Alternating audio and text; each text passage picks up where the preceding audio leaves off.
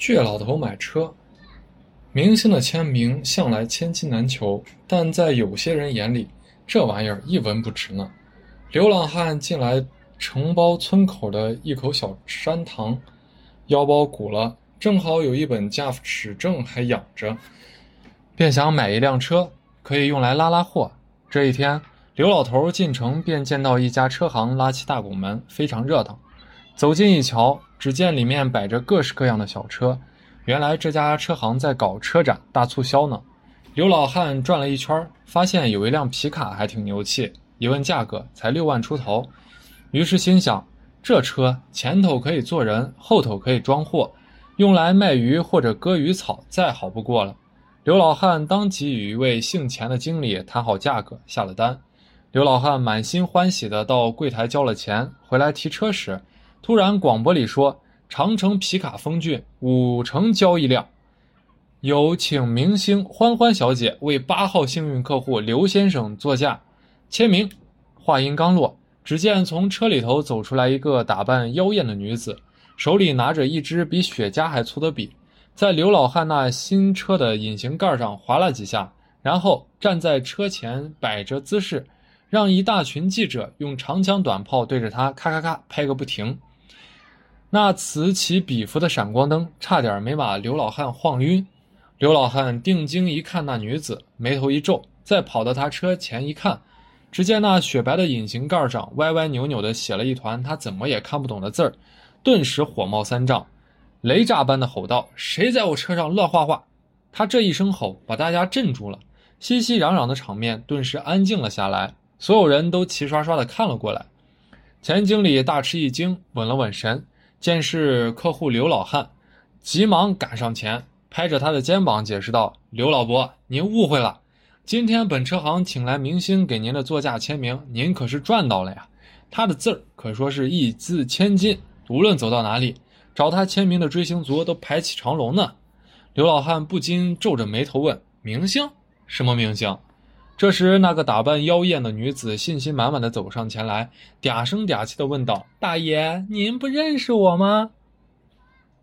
刘老汉朝那女子上下打打量，摇头说：“不认得。”那女子有些难堪了，小嘴一撅，没好气的说：“哟，连我都不认得呀，一看就是个土老帽。”刘老汉一听这话便恼了，眯着双眼，啧啧有声的说：“也一样是爹妈生的吧？又没长个三头六臂。”凭什么我非要认得你？一旁的钱经理怕两个人杠上不好收场，赶紧把刘老汉拉到一边，低声说：“人家可是我们市赫赫有名的大歌星，上过央视，你怎么不认得呀？”刘老汉的倔脾气上来了，不甘示我的示弱的问：“什么唱歌的？我种我的田，他唱他的歌，我认得他干什么？”说着，他心疼地抚摸着引擎盖上那一团浆糊似的签名，探头。他摇头叹道：“哎，这世道变了，能扭扭捏捏哼哼两句就叫做唱歌家。说名人呐，那韩老三才是真正的名人。你们要是把他牵来，请来给我签名，我才认。”钱经理一听这话，糊涂了，忙问：“韩老三是谁？”“哟，你这都不知道？”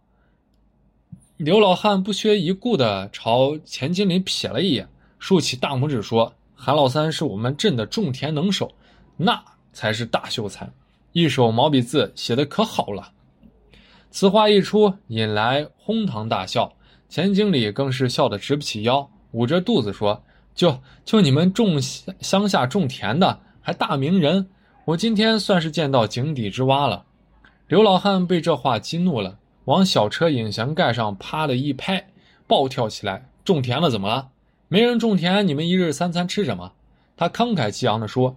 你们追那乱七八糟的星，我不反对，但你总不能把你心目中的星强加给我一个老头子吧？刘老汉这番话使场面发生了逆转，大伙儿纷纷议论，都觉得老头说的有道理。钱经理见状，忙放缓口气说：“好，好，好，大伯，您说的在理。既然你不喜欢，我给你换一辆车，你把购车发票拿来作废，重新开过。嘿嘿，我还巴不得把明星签名的车留下呢。”哪知刘老汉就像有意跟人过不去似的，仍不依不饶地说：“不行，这车我已经交了钱了，就是我的财产，我没同意，谁在我车上乱动，就是对我私有财产的侵犯。我就要这辆车，你们赶紧把这个签名给我清除。清除？开什么玩笑！钱经理勃然大怒，这是用特殊染颜料写的，保管风吹雨打、太阳晒，十年不褪色儿，哪能你说清除就清除？刘老汉冷笑道：“那好，你不清楚，我报警处理。”说着，他掏出手机。钱经理一听这话，心里叫苦不迭，只能哭丧着脸问道：“那、那、那您、您、您说怎么处理吧？”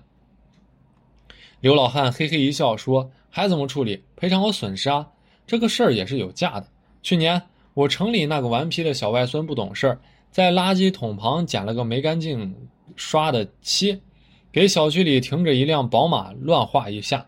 车主找上门来说，全车重新搞漆要六千块。”好说歹说，结果赔了三千元才了事儿。这车虽不比上那个宝马，但至少得赔两千元吧？岂有此理！你你今天是来闹场的吧？钱经理心里已经服软了，嘴上还强硬着撑着。刘老汉摆摆手说：“好，那我不跟你闹了，谁画的画，我找谁理论去。”说着，他伸长脖子四处张望，寻找那女子。那女子早被这事儿搞得无地自容，见刘老汉要找她麻烦，气得跺跺脚，丢下一句“神经病”，拂袖而去。钱经理追上前，忙哄了几句，没哄住，见事情越闹越僵，赶忙折回来，口袋里掏出两千元现金，啼笑皆非地对刘老汉说：“不就两千块钱吗？给你，你快把车开走。”哪料刘老汉并不接钱，把手一挡：“不行，债有头，冤有主。”我非要那女的给我赔礼道歉不可。说着，他一屁股坐在地上不走了。钱经理没奈何，把钞票往刘老汉怀里一塞，说：“这钱我先垫上，之后再从他们的出场费里扣，这总成了吧？”刘老汉瞥了钱经理一脸，接过钞票塞进口袋，这才指着那女的走的方向笑道：“嘿，这女的谁不认得呀？不就是电视上又跳又唱、代言假胃药的那个人吗？”早年前，我老伴儿胃疼，买了那假药，被坑了两千元。村子里头还有好几个乡亲被坑呢。平时我最讨厌这些无良艺人做假广告，哼！这回总让我逮到机会报复一下，出口恶气。一番话说的众人张口结舌，面面相觑。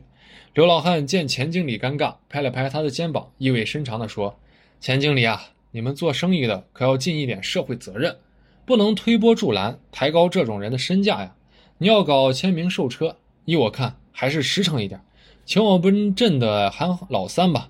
他写的福字端端正正，不过但还获不但获过奖，还上过春晚呢。说着，他坐上他的新车，发动起来就要走。钱经理直愣愣地站在那儿，才半天缓过神来，追上前，让老刘老汉摇下车窗，满脸堆笑地说：“您有韩老三的电话号码吗？”